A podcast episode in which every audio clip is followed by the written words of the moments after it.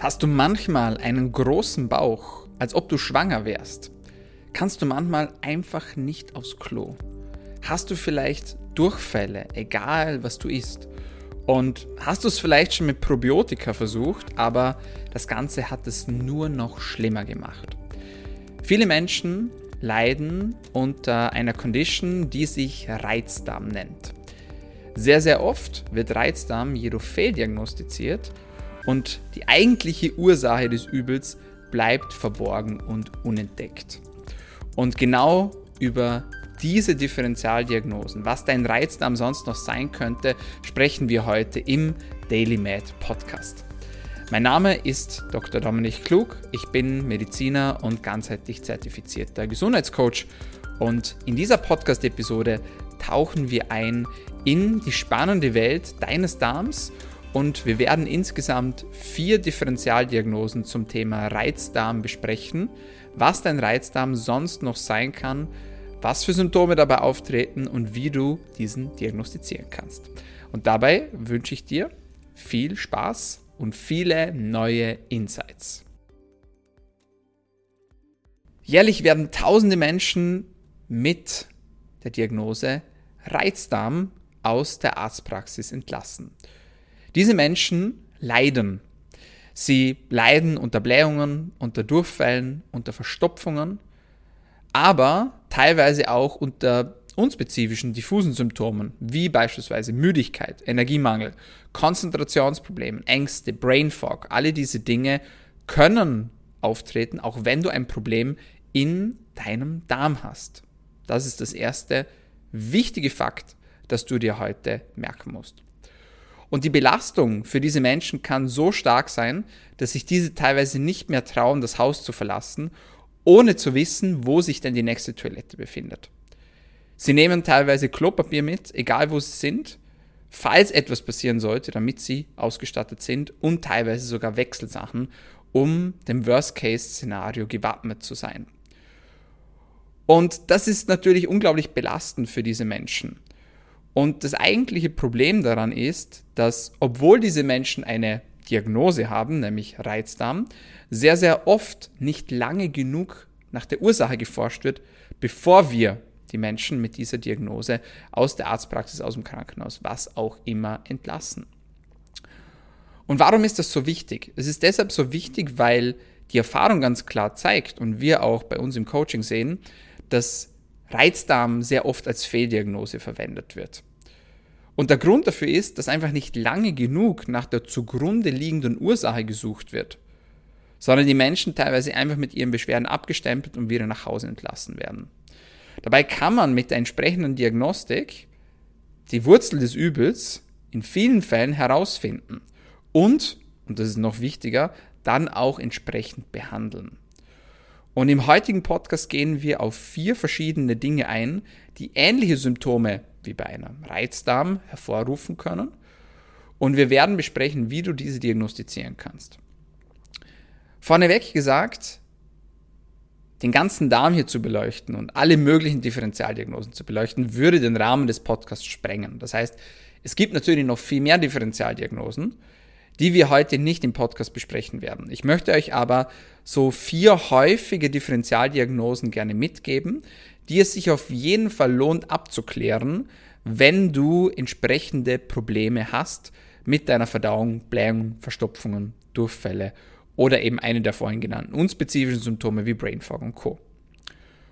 Du musst wissen, dass in deinem Darm viele, viele, viele tausende Bakterien leben. Und wir können den Darm jetzt einfach mal so grob unterteilen in den Dickdarm und in den Dünndarm. Und wenn du vielleicht schon mal eine Stuhldiagnose durch, eine Stuhldiagnostik durchgeführt hast, also einen Stuhltest gemacht hast, dann musst du wissen, dieser Test bildet deinen Dickdarm ab. Das heißt, du hast eine Probe von deinem Stuhl genommen, diese ins Labor geschickt und hast eine Auswertung erhalten. Und diese Auswertung bezieht sich auf deinen Dickdarm. Das ist das Erste, das du, das, das du unbedingt wissen musst. Und wenn wir vom Dickdarm sprechen und wenn wir von einem Problem im Dickdarm sprechen, dann fällt sehr, sehr oft das Wort Dysbiose. Und Dysbiose bedeutet nichts anderes als eine Fehlbalance deiner Darmflora. Das heißt, deine Darmflora gerät aus dem Gleichgewicht. Dies bezieht sich aber jedoch meistens auf den Dickdarm. Das heißt, wenn wir von einer Dysbiose sprechen, dann ist es so, dass wir gerade von deinen Bakterien im Dickdarm sprechen. Und man kann so circa drei verschiedene Arten von Dysbiosen nennen. Die erste Art der Dysbiose zeichnet sich dadurch aus, dass du zu wenig gute, positive, gesunde Bakterien in deinem Dickdarm aufweist. Das heißt, es gibt so klassische Stämme, wie beispielsweise Bifidobakterien oder Lactobacillen, Verzeihung, Bifidobakterien oder Lactobacillen.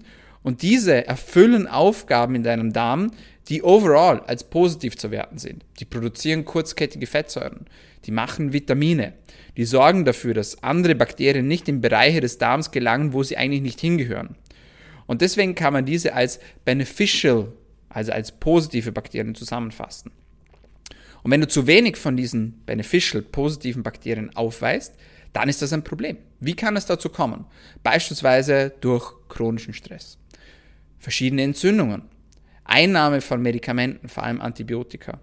Wenn du zu wenig isst, also dich zu wenig mit Nährstoffen versorgst, also Nährstoffmängel auch aufweist, wenn du zu wenig Ballaststoffe zuführst, aber auch durch Umweltgifte können diese positiven Bakterien sterben und somit hast du zu wenig von diesen Bakterien und das kann Probleme machen. Die zweite Art der Dysbiose, die zu nennen ist, ist charakterisiert durch einen Überschuss an negativen Bakterien. Das heißt, es gibt Bakterien, die vor allem als gefährlich, als negativ bewertet werden, wobei das immer ein bisschen schwierig ist, denn ehrlicherweise kann man die Bakterien schlussendlich so weit charakterisieren und kategorisieren, dass man sagen kann, fast alle Bakterien können sowohl positive als auch negative Aufgaben erfüllen.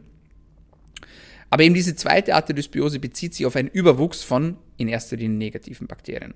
Das wäre sowas wie zum Beispiel Klebsiellen oder Clostridien. Wie gesagt, diese können teilweise auch gute Aufgaben erfüllen. Aber um es leichter zu, zusammenzufassen, kann man hier auch sagen, hey, diese Bakterien sollten nicht überwuchern, ansonsten gibt es Probleme. Warum passiert das? Beispielsweise, wenn die Verdauung nicht richtig funktioniert wieder durch chronischen Stress, durch Entzündungen, durch ein Leaky Gut, wo wir nachher gleich noch im Podcast genau darauf eingehen werden, aber auch durch Food Poisoning, also durch Lebensmittelvergiftungen, können diese Bakterien in den Darm gelangen oder überwuchern. Und die dritte Art der Dysbiose, die zu nennen ist, ist ein Verlust der Diversität der Darmbakterien. Diese Art der Dysbiose ist etwas umstritten, denn manche Experten behaupten, dass sich dieses Problem relativiert. Das heißt, am Anfang der Forschung des Mikrobioms, also der Darmbakterien, wurde behauptet, dass man zumindest eine gewisse Anzahl an verschiedenen Darmbakterien, also von verschiedenen Gruppen, verschiedenen Familien behalten sollte, um overall gesund zu bleiben. Und wenn diese Diversität sinkt, also man weniger verschiedene Bakterienstämme beinhaltet, kann dies zu gesundheitlichen Problemen führen. Diese Theorie ist aktuell umstritten. Wir werden in der Zukunft sehen, wie sich das Ganze entwickelt und in ein paar Jahren wissen wir mehr dazu. Dennoch, der Vollständigkeit halber, die dritte Art einer Dysbiose ist ein Verlust der Diversität deiner Bakterien. Das heißt, du hast zu wenige verschiedene Bakteriengruppen. Wie kann es dazu kommen?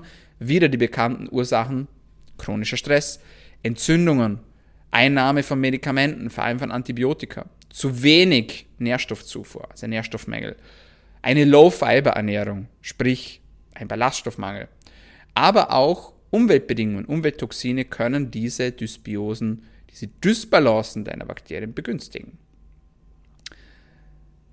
Hier sprechen wir vom Dickdarm. Es gibt aber auch noch den Dünndarm. Und den Dünndarm zu diagnostizieren, beziehungsweise die Bakterien im Dünndarm festzustellen, falls dort welche sein sollten, ist gar nicht mal so einfach. Man kann es jedoch diagnostizieren und das führt uns zu unserer ersten Differentialdiagnose zum Thema Reizdarm. Und das ist die Dünndarmfehlbesiedlung. Die Dünndarmfehlbesiedlung ist eine Erkrankung, eine anerkannte Erkrankung mittlerweile, die sich darauf beruht, dass es zu einem Überwuchs von Bakterien im Dünndarm kommt. Und die gehören da nicht hin. Das heißt, der Dünndarm sollte eigentlich nahezu steril sein. Das heißt, es kommt zu einer Umverteilung von Bakterien, einer Ansiedlung von Bakterien in den Dünndarm, die dann dort Probleme machen können, wie beispielsweise Durchfälle oder Blähungen oder Verstopfungen. Und das kann so weit gehen, dass diese betroffenen Menschen, diese Patienten, die an einer SIBO leiden, nicht nur unter Verdauungsproblemen leiden, sondern auch aus unspezifischen Symptomen wie Energiemangel, wie beispielsweise Brain Fog, Konzentrationsstörungen, Mikronährstoffmängel. Und daran sollte man auf jeden Fall denken, wenn jemand mit ungeklärten Blähungen, Durchfallen oder Verstopfungen beim Arzt aufschlägt. Das heißt, abseits vom Reizdarm könnte das eine Dünndarmfehlbesiedlung sein. Es gibt drei verschiedene Arten einer Dünndarmfehlbesiedlung mit den jeweils charakteristischen Symptomen. Die erste Art der Dünndarmfehlbesiedlung ist eine Wasserstoff-SIBO. Und die Wasserstoff-SIBO kennzeichnet sich meist aus durch Durchfälle oder Blähungen. Die zweite Art ist die sogenannte Methan-SIBO. Diese zeichnet sich eher aus durch Verstopfungen beziehungsweise auch durch Blähungen, aber vor allem durch Verstopfungen. Und die dritte Art der SIBO, die bekannt ist, ist die Schwefelwasserstoff-SIBO. Und diese kann einen Mix aus Verstopfungen und Durchfällen beinhalten. Und oft klagen die Betroffenen über eine Art faulen Eiergeruch, wenn sie Stuhlgang hatten. Diese Symptome können aggravieren, also sich verschlechtern, wenn Menschen Lebensmittel zuführen, die schwefelreich sind, also beispielsweise Kreuzblütler, Brokkoli und Co. oder auch Eier. Was sind die Ursachen einer Dünndarmfehlbesiedlung? Wie kommt es dazu? Prinzipiell, wenn man es zusammenfassen möchte, alle Dinge, die den Durchfluss der Darmsäfte bzw. der Ernährung von oben bis nach unten verlangsamen, können eine SIBO begünstigen. Das heißt, ein Mangel an Verdauungssäften beispielsweise, Schimmelbelastung, Probleme mit der sogenannten Iliozykalklappe, das ist der Übergang vom Ilium zum Zirkum, also von Dünndarm zum Dickdarm. Eine verminderte Funktion des sogenannten Migrating Motor Complex, da kommen wir gleich dazu. Migrating Motor Complex wird mit MMC abgekürzt. Chronischer Stress, Operationen und damit verbundene Darmträgheit bzw. Verwachsungen nach Operationen, die schlussendlich auch wieder den Darm träge machen können. Medikamenteneinnahme, Schilddrüsenunterfunktion und Lebensmittelvergiftungen. Alle diese Dinge haben eines gemeinsam. Sie führen zu einer vermehrten Trägheit des Darms. Das heißt, die Darmpassage erfolgt nicht so schnell wie sonst. Und somit können sich negative Bakterien, die eigentlich ausgeschwemmt bzw. ausgeschieden werden sollten, sich im Dünndarm ansiedeln und das kann zu den genannten Problemen führen. Welche Ursache genau dahinter steckt im jeweiligen Fall, ist manchmal schwierig zu erkennen und schwierig zu diagnostizieren, vor allem, weil gerade Dinge wie Lebensmittelvergiftung wahrscheinlich jeden einmal im Laufe des Lebens treffen. Weiß man somit die Ursache der Dünndarmfehlbesiedelung? Meistens nicht. Manchmal findet man sie heraus, aber meistens eher nicht. Wichtig ist aber für diese betroffenen Menschen, dass wenn sie eine Dünndarmfehlbesiedelung aufweisen, dass sie auf diese Dinge achten. Das heißt, dass die Darmpassage flott funktioniert und der Darm nicht träge wird. Ansonsten kann dies eine wiederholte Fehlbesiedlung des Dünndarms auch begünstigen. Wie kann man eine Dünndarmfehlbesiedlung diagnostizieren? Und hier wird es tricky. Eine Möglichkeit, um eine SIBO zu diagnostizieren, also eine Dünndarmfehlbesiedlung, ist mittels Atemtest. Und der Atemtest ist gar nicht so einfach durchzuführen, denn er geht über mehrere Stunden. Es gibt einige Dinge, die dafür zu beachten sind. Diverse Supplements müssen davor abgesetzt werden. Derjenige, der den Test macht, muss eine besondere Ernährungsweise durchführen am Tag vor dem Test. Es muss gewisse Zeit lang gefastet werden vor dem Test. Antibiotika dürfen nicht genommen werden zuvor. Man muss ruhig sitzen. Das heißt, es gibt einige Fehlerquellen bei diesem Test, was die Auswertung auch wieder beeinflussen kann.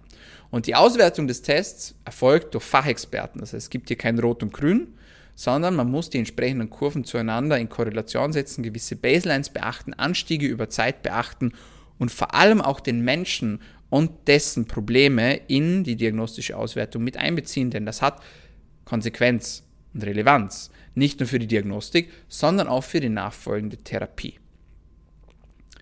Kann man eine Dünndarmfehlbesiedlung mit einer Stuhlanalyse diagnostizieren? Die Antwort lautet nein. Denn wie du bereits ge äh, gelernt hast, ist es so, dass die Stuhlanalyse den Dickdarm abbildet, aber nicht den Dünndarm. Es gibt jedoch einzelne indirekte Zeichen und Hinweise, die auf eine Dünndarmfehlbesiedlung hinweisen können. Drei davon kann ich dir hier nennen. Das erste ist ein Überwuchs von methanbildender Mikrobiota in der Stuhlanalyse. Das heißt, wenn sich Methanbildner im Dickdarm finden, besteht ein gewisses Risiko, dass diese sich auch im Dünndarm befinden und man sollte einen Atemtest in Folge durchführen. Die zweite indirekte Hinweis, der hier zu nennen ist, sind erhöhte Gallensäuren. Warum dass das so ist, ist noch unbekannt.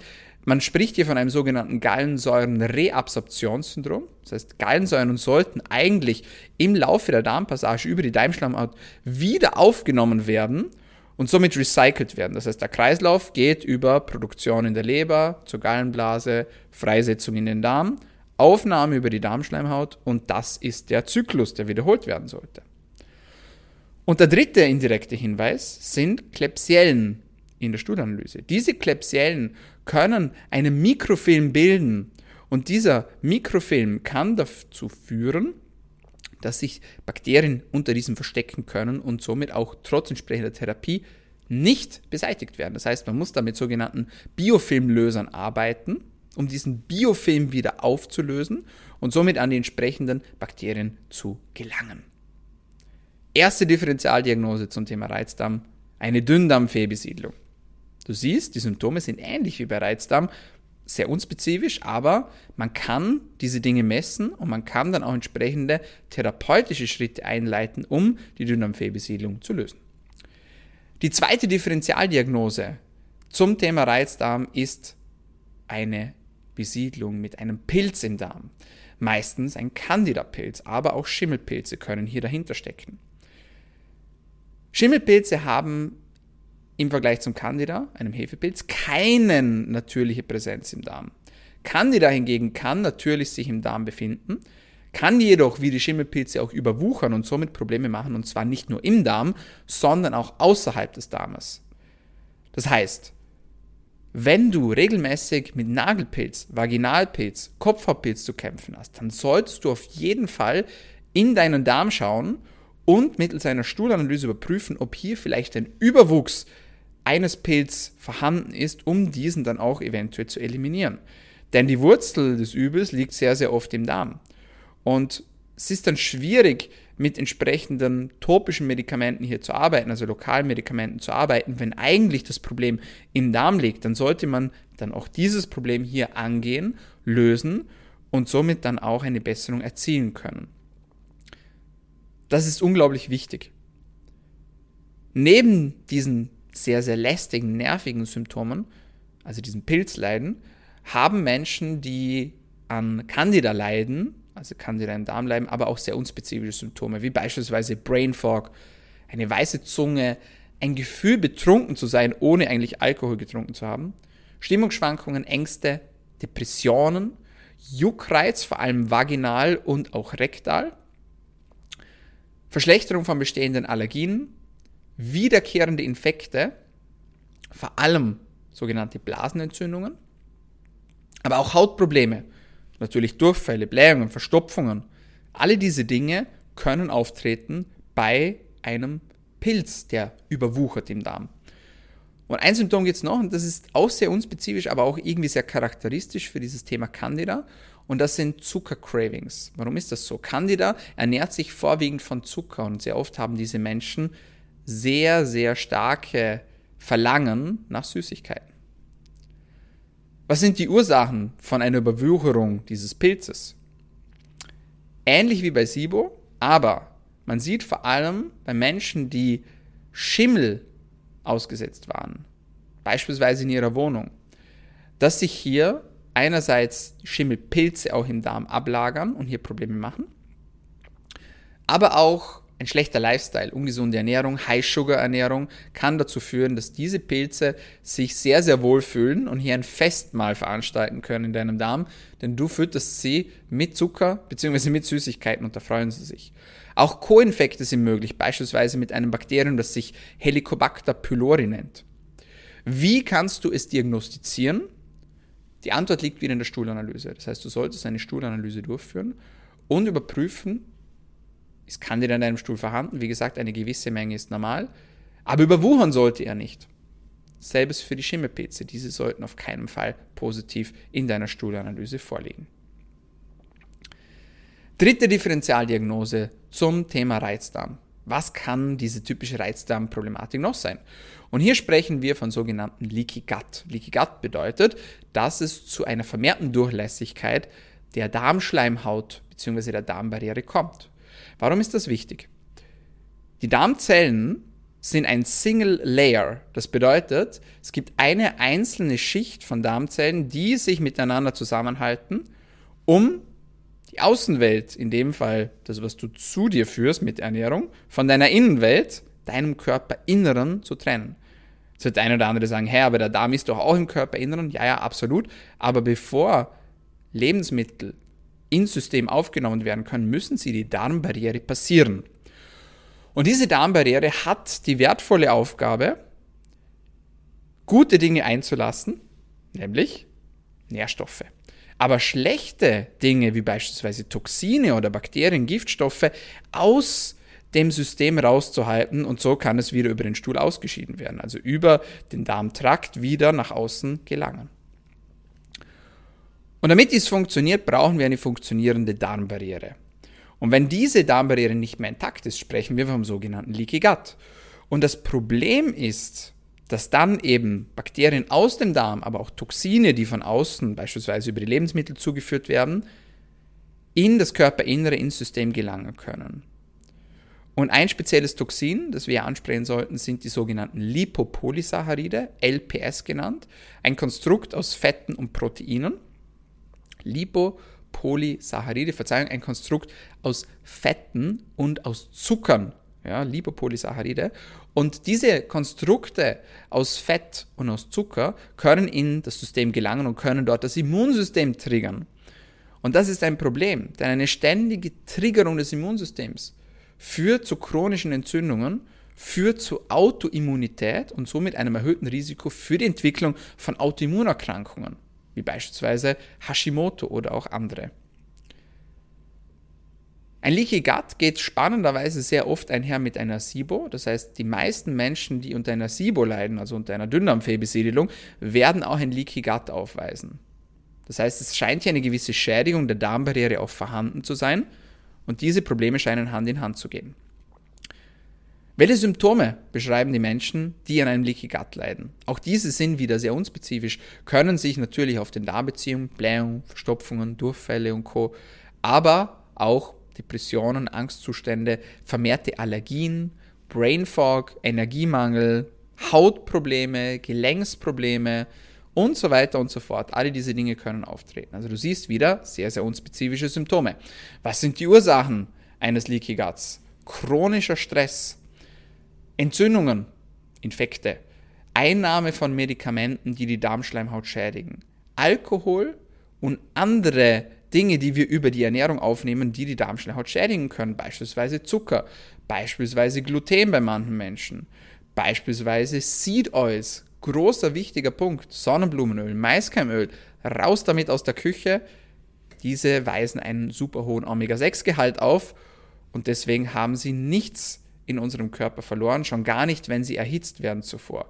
Viele Menschen nutzen immer noch Maiskeimöl und Sonnenblumenöl zum Kochen, zum Braten. Don't do it. Gift für deinen Darm und für deine Darmbarriere. Wie kannst du ein Leaky Gut diagnostizieren? Ganz einfach mit einer Stuhlanalyse und hier vor allem mit den Werten Zonulin, sekretorisches Immunglobulin A und Alpha-1-Antitrypsin. Und die vierte und letzte Differentialdiagnose zum Thema Reizdarm, die ich dir heute vorstellen möchte, ist ein Magensäuremangel. Wie kann es zu einem Magensäuremangel kommen, wenn doch der Magen Magensäure produziert, wird sich jetzt ein oder andere fragen. Es ist möglich. Und wenn das passiert, dann leiden diese Menschen. Das heißt, vor allem nach proteinreichen Mahlzeiten haben sie Probleme. Warum? Weil die Magensäure in erster Linie dafür verantwortlich ist, die Proteine zu verdauen. Sie leiden dann vor allem unter Blähungen, Völlegefühl, aber auch unter Lebensmittelrückständen im Stuhl. Das heißt, sie finden Lebensmittelrückstände im Stuhlgang Durchfälle, vor allem morgendliche Durchfälle oder Durchfälle nach größeren Mahlzeiten. Und in Folge können diese Menschen oftmals Nährstoffmängel aufweisen. Sie haben Probleme mit der Haut, haben Probleme mit den Fingernägeln, also hier rissige, brüchige Fingernägel, die sich wiederum meistens auf die Nährstoffmängel, vor allem eben das Eiweiß, Eisen, Zink und Co. zurückführen lassen. Und oft haben diese Menschen auch sehr, sehr viele Unverträglichkeiten. Was sind die Ursachen für einen Magensäuremangel? Medikamente, vor allem sogenannte Säureblocker, also PPIs, Protonenpumpeninhibitoren, werden meiner Meinung nach sehr, sehr viel verschrieben und meistens auch zu häufig verschrieben. Und das Problem vor allem bei diesen Dingen ist, dass man sie wieder vergisst abzusetzen. Und das ist etwas, da kann ich mich noch daran erinnern, an meine Zeit, als ich im Krankenhaus gearbeitet habe als Arzt. Fast jeder Patient hatte einen Säureblocker, also einen PPI. Und man hat diese Menschen dann gefragt, ja, warum hast du das denn? Ja, keine Ahnung. Und man geht durch die Akte und man sieht, vor 25 Jahren wurde das einmal verschrieben, dieser Säureblocker, aufgrund der Einnahme eines Medikaments, eines Antibiotikums zum Beispiel, das kurzzeitig genommen wurde, um den Magen dann zu schützen. Aber man hat das einfach wieder vergessen abzusetzen. Und die Patienten kennen sich nicht aus, der nachfolgende behandelte Arzt traut sich nicht, das Ganze abzusetzen und plötzlich rennt man 25 Jahre mit einem Medikament rum, das man eigentlich gar nicht brauchen würde. Und die Nebenwirkungen hier sind bekannt und unter anderem kann es eben auch zu einem Magensäuremangel kommen. Und dieser Magensäuremangel wiederum kann Probleme verursachen, beispielsweise in der Proteinverdauung. Und er fördert wieder Unverträglichkeiten, fördert ungesunden Stuhlgang, Völlegefühl, Durchfälle, was auch immer. Also das ist ein großes Thema. Aber auch Autoimmunerkrankungen, vor allem eine Schilddrüsenunterfunktion in Kombination mit einer Autoimmunerkrankung, die sich Hashimoto nennt, kann zu einem Magensäuremangel führen. Das heißt, die Schilddrüse hat einen gewissen Impact auf die Magensäureproduktion und wenn sie nicht gut genug funktioniert, also in einer Unterfunktion sich befindet, dann kann es zu einem Magensäuremangel kommen. Aber auch im Alter wissen wir, dass die Magensäureproduktion nachlassen kann und deswegen sollten wir auf jeden Fall daran denken. Gerade wenn wir jemanden mit Reizdarmproblematik vor uns haben. Die Diagnostik ist schwierig. Man kann natürlich über gewisse Tests und auch über gewisse Sonden, beispielsweise auch oder Recorder, den Säuregehalt im Magen messen. Das ist jedoch meistens sehr unangenehm und aufwendig. Eine elegantere und einfachere Variante ist der sogenannte Beta-In-HCl-Test. Vor diesem Test solltest du auf jeden Fall mit deinem Arzt sprechen und zwei Dinge ausschließen, um Komplikationen zu vermeiden. Erstens eine Infektion mit dem Helicobacter pylori Bakterium und das zweite ein Magen bzw. ein Zwölffingerdarm-Ulkus, also ein Geschwür. Diese Dinge müssen auf jeden Fall ausgeschlossen werden, bevor dieser Test durchgeführt wird. Ansonsten kannst du diese Dinge verschlimmern und das kann zu gefährlichen Nebenwirkungen führen. Wenn diese Dinge ausgeschlossen ist, kann der Betin-HCl-Test durchgeführt werden. Und der Betin-HCl-Test funktioniert so, dass man Betin-HCl vor einer proteinreichen Mahlzeit zu sich nimmt und dann achtet, ob Probleme, Symptome auftreten und je nachdem, wie der Verlauf ist, kann eingeschätzt werden, ob ein Magensäuremangel vorhanden ist oder nicht. Das wäre eine Möglichkeit, um einen Magensäuremangel auf die Spur zu kommen. Zum Ende möchte ich noch der Vollständigkeit halber eine Differentialdiagnose erwähnen. Wir haben schon die vier besprochen, die wir besprechen wollten, aber da wir im letzten Podcast über das Thema Histamin gesprochen haben, eine Histaminose kann ebenfalls zu diesen unspezifischen Verdauungsproblemen führen. Wenn du dir den Podcast noch nicht angehört hast, dann kannst du dir den jetzt gleich im Anschluss noch gönnen. Du findest ihn in der entsprechenden Episodenliste von der letzten Woche. Besser durch die Allergiezeit lautet der Titel des Podcasts. Mich freut es sehr, dass du den Podcast hörst und deswegen haben wir dir auch heute wieder ein kostenloses PDF zur Verfügung gestellt, das du dir einfach aus den Show Notes runterladen kannst. Klick einfach auf PDF downloaden und du bekommst eine schöne Übersicht über diese Podcast-Episode. So, meine Freunde, das war's von uns für heute bei DailyMed deinem Podcast zur Medizin, Gesundheit und Langlebigkeit. Wenn es dir gefallen hat, dann abonniere uns doch. Wir sind auf allen gängigen Podcast-Kanälen vertreten, vor allem auf Spotify, auf Soundcloud und auf Apple Podcasts. Jetzt sage ich auch schon Danke fürs Zuhören und bis zur nächsten Woche. Bleib gesund.